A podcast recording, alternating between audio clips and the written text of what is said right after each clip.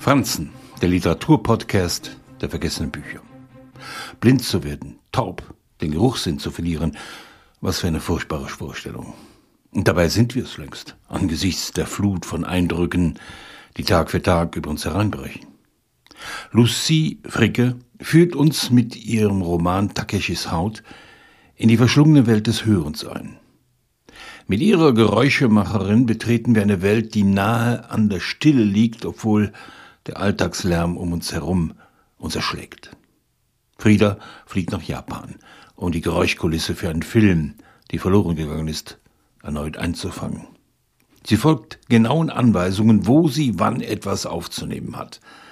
Natürlich begegnen sich da zwei Kulturen, die einander fremd gegenüberstehen und natürlich gilt es, die gewohnte Schnelligkeit des Westens zu überbrücken und natürlich gibt es da einen Mann, dessen Haut dem Roman den Titel gibt.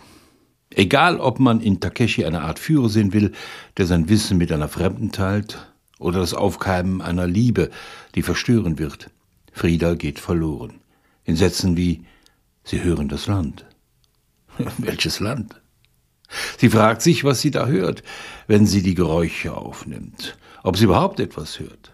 Vor allem jenes merkwürdige Geräusch, das sie verstört, verunsichert und keiner außer ihr zu hören scheint bis die Katastrophe hereinbricht.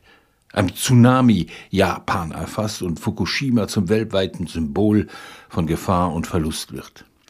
Lucy Fricke versteht sich jedoch nicht erst in diesem Roman auf tragisch komische Situationen.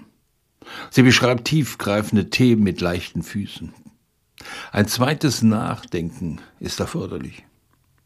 Ihre Figuren lachen über sich selbst und bleiben auf der Suche nach sich. Nur wenige Wochen nach Fukushima nutzte Lucy Fricke ein Stipendium des Goethe-Instituts, um mehrere Monate in Kyoto zu leben. Für uns Leser ein großes Glück, da wir mit dieser Geschichte wieder mehr darauf achten, was wir denn da Tag für Tag so hören, in uns hineinfressen und einfach so in uns verschwindet.